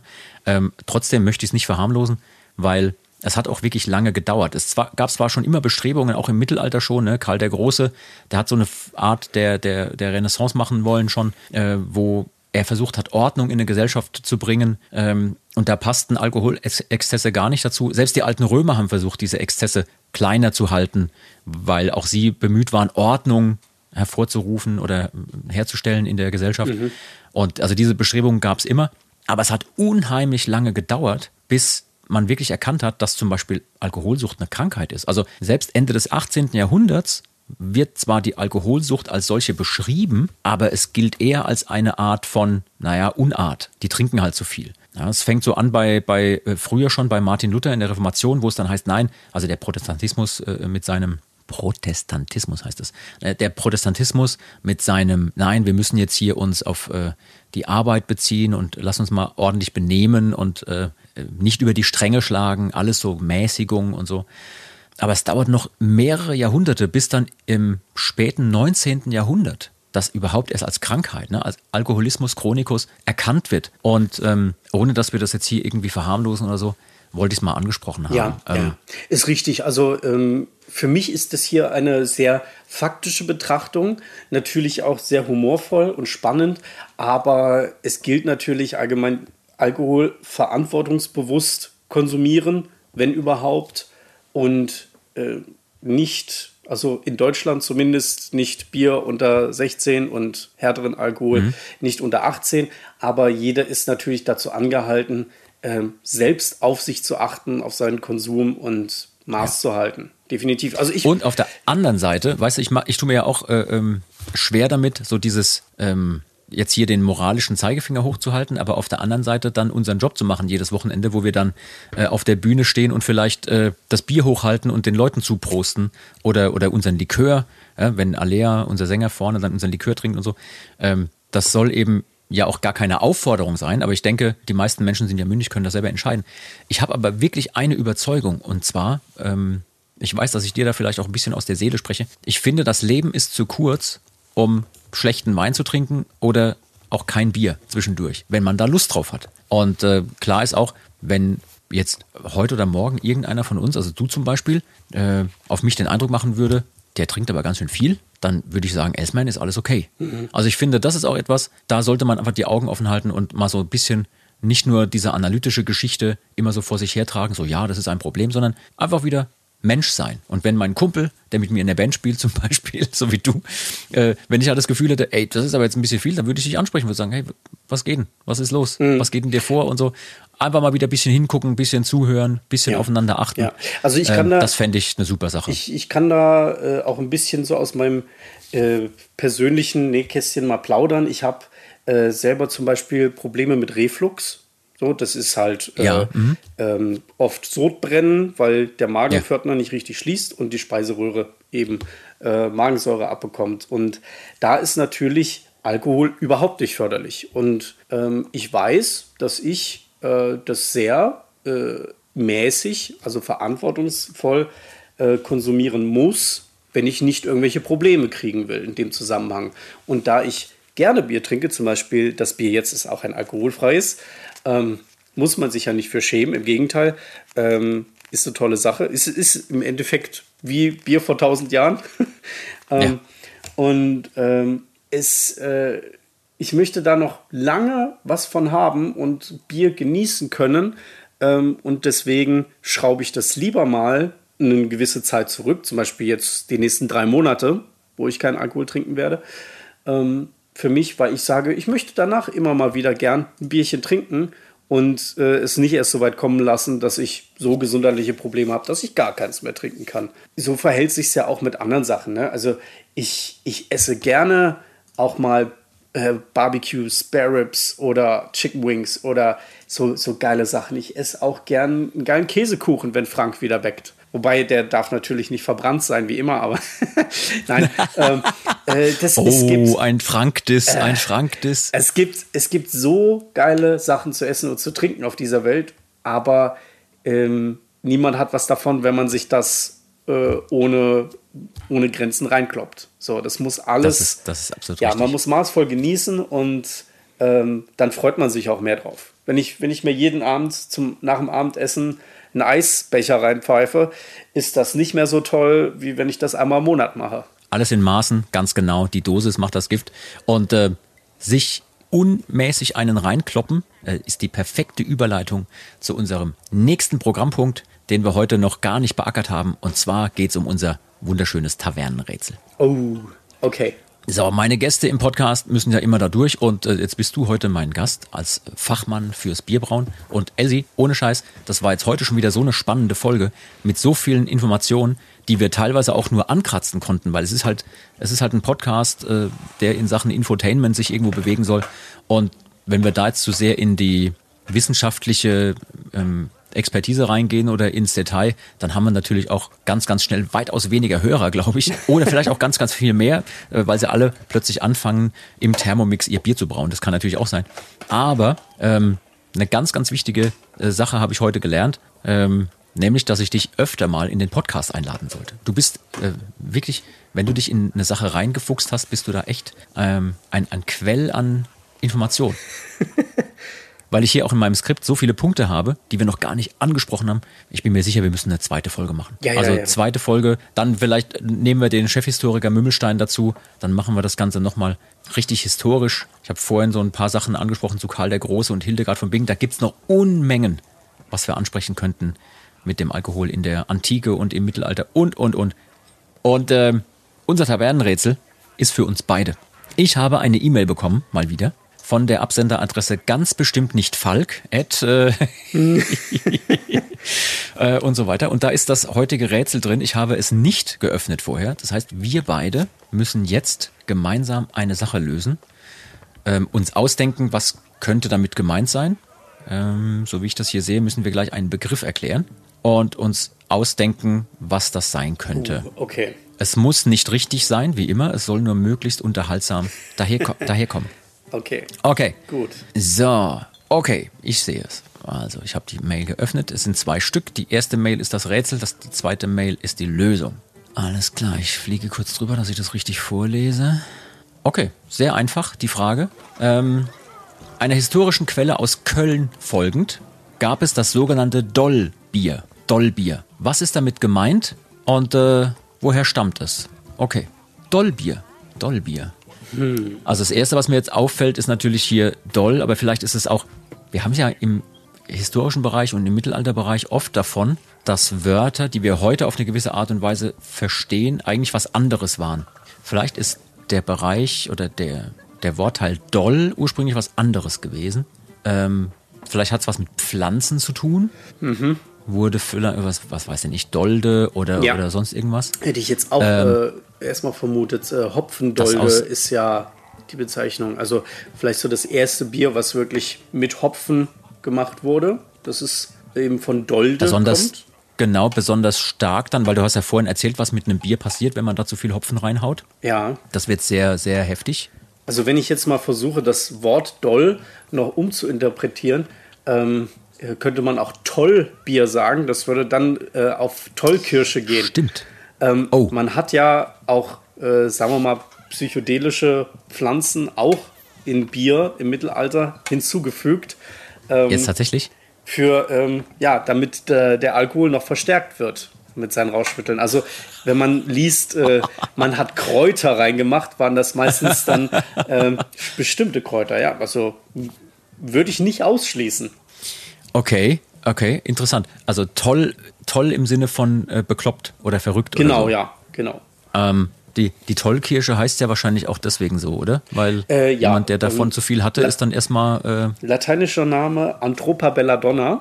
Ähm, äh, hm, ja, ja. ähm, ist natürlich, ähm, also war äh, bei, sagen wir mal, äh, Naturvölkern immer nur für die Schamanen zur Verwendung gedacht, weil es eben sehr Ja, ja, gefährlich genau. ist. Kontrollierte, Ja. kontrollierte Vergiftung und, damit so psychedelische Effekte im Kopf. Genau, Ne? genau, weil äh, es, es gibt Geschichten, dass äh, die, und das ist echt erstaunlich, es gibt mehrere Menschen, die ähm, denselben psychedelischen Effekt dadurch haben, nämlich dass sie ähm, von irgendwo eine Frauenstimme wahrgenommen haben, also gerade Männer, die das konsumieren, im Wald sind nachts, eine Frauenstimme hören und dann bewusst in die Richtung laufen, also mehr unbewusst in die Richtung laufen und meistens dann in irgendwo abstürzen, sich was brechen, äh, wenn nicht sogar sterben auf dem Weg dahin, äh, weil es immer irgendeinen gefährlichen Weg lang geht, weil sie wie bekloppt Krass. durch den Wald laufen und Wie hypnotisiert und der, der Sirenenstimme hinterherlaufen und, quasi. und äh, es gibt wohl Naturvölker, die das äh, nur so von dem Saft, so einen ganz kleinen Tropfen, sich auf die Zungenspitze gemacht haben, weil ähm, die Tollkirsche den Effekt bringt, dass man nachts besser sieht. Und das haben Jäger benutzt, um nachts besser Tiere jagen zu können. Okay. Natürlich Verstehe, aber verstehe. trotzdem so ein bisschen dann auf dem Trip waren. ähm, äh, die Infos habe ich von Wolf-Dieter Storl. Also Mhm, wer sich so mit Kulturpflanzen äh, aus unserer Region, einheimischen Pflanzen, äh, dafür so die ethnobotanische Geschichten interessiert, Wolf-Dieter Storl ist da eine sehr gute Adresse. Super. Weißt du was? Das äh, sind doch jetzt schon mal zwei ähm, ganz tolle Thesen und Theorien, die wir hatten. Einmal mit der Dolde, beziehungsweise mit dem Toll, Tollkirsche, ähm, Bier, dem irgendwelche Dinge zugefügt wurden. Ich mach mal unsere Korrektur-Mail auf Ja. hier. Also die Lösung, geschickt von ganz bestimmt nicht Falk, at, ich, ich sag die Mailadresse nie zu Ende, weil sonst schicken die dem alles Mögliche. Weiß ich jetzt schon. Also, oh, Elsie, mein Gott, du bist gut. Du bist richtig gut. Pass auf, ich lese, lese kurz vor. Ähm, Dollbier. Auch wenn das bayerische Reinheitsgebot eher einem wirtschaftlichen Zweck diente, Reinheit war durchaus ein Thema. Denn in den Städten gab es zwar Kontrollen, um die Qualität des Bieres zu sichern oder auch Steuern einzutreiben, aber auf dem Land kam es durchaus vor, dass auch andere Substanzen dem Bier zugefügt wurden. Elsie, du bist richtig gut. Unter anderem psychotropische Substanzen, also Rauschmittel, die eher dem Drogenbereich zuzuordnen wären. Mandragora, Mohn, Bilsenkraut und so weiter.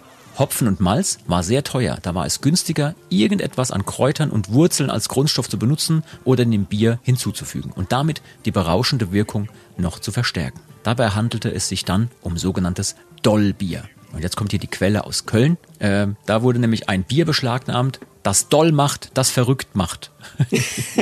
Darf ab sofort in den Stadtgrenzen nicht mehr verkauft werden. Wahnsinn, Elsie, das ist ja der Hammer. Du hast exakt, exakt den Nagel auf den Kopf getroffen. ja. Super. Ja, krass. Ähm, ich habe dazu äh, anschließend, das, das bin ich vorhin nicht losgeworden, aber das passt jetzt, ähm, eine Theorie, die ich noch gern äh, Ja. loswerden Hau möchte. Ähm, ich habe dafür keinerlei Belege gefunden, aber es scheint mir als sehr logisch. Und zwar, äh, wir wissen ja, dass im Mittelalter die Mönche das Bier gebraut haben. Aber es kommt nicht von den Mönchen. Woher haben das die Mönche? Ähm, ganz früher in der Antike war Bierbrauen immer Frauensache. Und die Mönche haben gemerkt, dass die, die das Bier brauen, ähm, die sind, wo die Menschen gerne hingehen, denen die Menschen vertrauen und wo die Menschen immer ja, äh, quasi ihr nahrhaftes oder äh, berauschendes Mittel bekommen. Und ähm, ja, das waren meistens Frauen, die in großen Kesseln das Bier gebraut haben, Oh, okay. Immer- ich, ich ahne, wohin das geht. immer eine Katze bei sich hatten, die natürlich die Mäuse vom Getreide zum Bierbrauen fernhält, die Ja. alle möglichen Kräuter und Substanzen mit reingemacht haben, weswegen das oft ein sehr bezaubernder Trank war. Und diese Frauen haben dieses Gebräu auf Märkten verkauft und damit sie gut sichtbar waren, haben sie immer sehr große spitze Hüte getragen. Wow. Na? Wahnsinn. Und diese Frauen wurden dann bezichtigt der Teufelei, weil sie da was verbreiten, was ja, nicht religionskonform ist. Und somit konnte sich dann im Zuge dieser Verfolgung von diesen Hexen, die das Bier gebraut haben, die Kirche das Bierbrauen aneignen und monopolisieren. Wow, jetzt hast du aber hier einen rausgehauen zum Schluss, mein Aha, lieber Mann. Aha. Okay, das ist ein äh, super spannender Punkt, aber den möchte ich gerne vertiefen, spätestens wenn der Mümmelstein dabei Ja. ist. Vielleicht, äh, da müssen wir uns auch noch mal ein bisschen vorbereiten, weil super spannender Punkt, super spannende Aussage. Äh, du sagst ja auch selber, du hast jetzt keine Belege dafür, aber du hast diese Theorie. Ähm, äh, top interessant. Ich- also ich- das ich- ist etwas, das ja. würde ich gerne vertiefen. Ich muss das auch auf jeden Fall nochmal genauer recherchieren und da Quellen suchen. Ähm, kann ich gern zum nächsten Mal vorbereiten. Ja. Super. Also irgendwann werden wir bestimmt ähm, nochmal mindestens eine zweite Folge, vielleicht auch noch weitere zu diesem Thema machen, weil ähm, es ist noch so, so viel, was man dazu besprechen könnte und gerade das, was du jetzt hier zum Schluss nochmal rausgehauen hast, mein lieber Mann, hat er sich den größten Hammer, den größten Klopper zum Schluss nochmal aufgehoben. Ja. Geil, aber super spannende ähm, Theorie und hm, Theorie heißt das Wort. Ähm, ich äh, glaube, ich muss, ich trinke die ganze Zeit hier Wasser, das ist ein Fehler. Ich sollte mir jetzt auch ein Bier aufmachen. Genau, wer weiß, was in diesem Wasser für Keime sind. Und äh, dir darf man glauben, weil es heißt ja, Betrunkene und Kinder sagen die Wahrheit. Und wir Musiker sind ja quasi beides in Personalunion. Betrunken und Kindsköppe. Ja? Also insofern sagen wir immer die Wahrheit. Ich finde, das ist ein schönes Schlusswort. Und äh, wenn ihr, liebe Leute, den Soundtrack für euer ganz persönliches Gelage braucht, dann ist der Mittelalter-Rockstream bei Radio Bob eventuell genau das Richtige für euch. Den gibt's im Internet auf radiobob.de oder auch in der MyBob-App, die ihr euch einfach auf euer Handy herunterladen könnt. Außerdem gibt's noch den Folk-Rock-Stream, in dem wir ebenfalls zusammen mit vielen Kollegen immer mal wieder mit unseren Songs zu hören sind. Hört am besten mal rein. Also ich finde den nach wie vor total spannend, den Folk-Rock-Stream habe ich auch oft bei der Autofahrt an, muss ich sagen. Ja, was ich auch noch äh, ein schönes Schlusswort fand, weil wir es ja vorhin auch so den, von den Gefahren hatten, die im Alkohol so ein bisschen drinstecken. Es gab ein tolles Zitat von äh, Winston Churchill, was ich gelesen habe.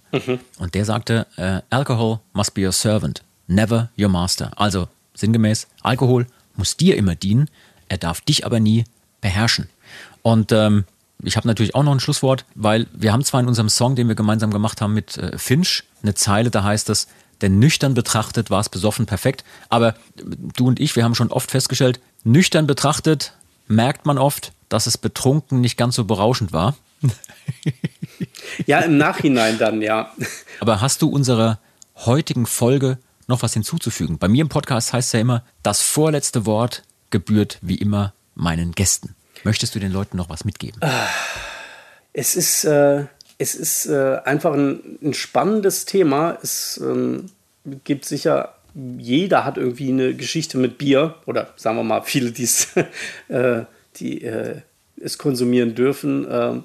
Es, es gehört halt zu unserer Kultur. Ähm, ich bitte aber immer Leute an, dran zu denken, maßvoll zu konsumieren und auf ihre Gesundheit und die ihrer Mitmenschen zu achten. Das ist sehr wichtig. Ähm, aber man soll sich auch nicht den Spaß verderben lassen. Alles immer mit Maß und ja, so kommt man doch, denke ich, gut durchs Leben. Super. Das ist ein richtig, richtig schönes vorletztes Schlusswort. Also dem ist fast nichts mehr hinzuzufügen. Ähm, außer, liebe Leute, wir hoffen, es hat euch gefallen. Wenn ihr Feedback für uns habt, könnt ihr uns eure Anregungen, aber gerne auch Fragen und Kritik schicken. Und zwar unter der Mailadresse saltatiomortis.radiobob.de. Dort nehmen wir auch gerne eure Themenvorschläge und Wünsche für weitere Folgen entgegen. Sagt uns einfach, was ihr hören möchtet und wir bemühen uns, das in der Zukunft möglich zu machen. Wenn ihr uns bewerten könnt in euren Podcast-Apps oder überall dort, wo ihr unseren Podcast hört, freuen wir uns über volle Punktzahl und natürlich auch über eine positive Bewertung in Textform. Wenn ihr uns also was Nettes schreiben könnt als Rezension, gerne. Das hilft uns, diesen Podcast noch eine ganze Weile weitermachen zu können. Sagt gerne auch euren Freunden und Bekannten Bescheid, dass es hier was Tolles zu hören gibt. Ähm, in der letzten Folge hatten wir die Idee, dass die Leute bei anderen Podcasts drunter schreiben sollen. Ähm, ist ja ganz schön hier, aber habt ihr schon mal Med und Moshpit gehört? Also so nach frei nach diesem Aufkleber ist ja schön hier, aber waren Sie schon mal in Baden-Württemberg? Oder nee, nett, nett hier, waren Sie schon mal in Baden-Württemberg? So heißt es. Ähm, Elsman, äh, du bist soweit? Hast du dein Bier ausgetrunken heute? Das Bier ist leer. Ähm, ich bin nicht voll. Wie gesagt, es war alkoholfrei. ähm, trotzdem habe ich so das Gefühl, ich merke ein bisschen was. Das könnte auch ein Placebo-Effekt sein.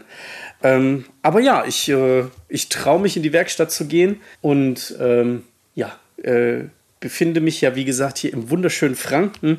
Zu Franken fällt mir noch eine Sache ein. Was sagt, Oh, okay. was. Äh, was sagt dir 1839? 1839, das ist äh, Zeit des Vormärz. Ich gebe dir noch einen Tipp, ähm, dann kommst du auf jeden Fall drauf. Nürnberg-Fürth. Ach, die erste Eisenbahn. Genau, die erste Eisenbahn, die in Deutschland beziehungsweise überhaupt auf dem äh, Festland des europäischen Kontinents fuhr, war die Ja. Eisenbahnstrecke von Nürnberg nach Fürth. Und rate mal, was diese Eisenbahn transportiert hat. War es Bier Ja. oder war es Rohstoff für Bier? Es waren Bierfässer. Es waren Bierfässer. Jetzt guck mal, jetzt guck mal. Eine der besten Erfindungen, ich meine, gut, wer die Deutsche Bahn kennt, der wird jetzt drüber streiten, ob das so eine gute Erfindung war, aber grundsätzlich eine großartige Erfindung der Menschheit ist eventuell nur deswegen erfunden worden, weil sich Leute überlegt haben, Mensch, wie schaffen wir es denn, schneller und auf einen Schlag mehr Bier von Nürnberg nach Fürth zu transportieren? Wahnsinn, Wahnsinn. Quasi von der Sesshaftigkeit der Menschheit. In die Mobilität aufgrund von Bier. Ja, Wahnsinn. Mensch. Ja. Hammer. Und alles, alles nur, weil man gerne mal hier vielleicht sich treffen möchte, um einzutrinken. Elsman, super. Wunderschönes Schlusswort. Dem ist nichts mehr hinzuzufügen. Wir sagen Tschüss. Bis zum nächsten Mal. Ciao. Auf jeden Fall. Macht's gut. Das war Med und Moshpit, der Mittelalter-Rock-Podcast mit Saltatio Mortis, ein Radiobob Original-Podcast. Mehr davon jederzeit auf radiobob.de und in der MyBob-App. Radio Bob, Deutschlands Rockradio.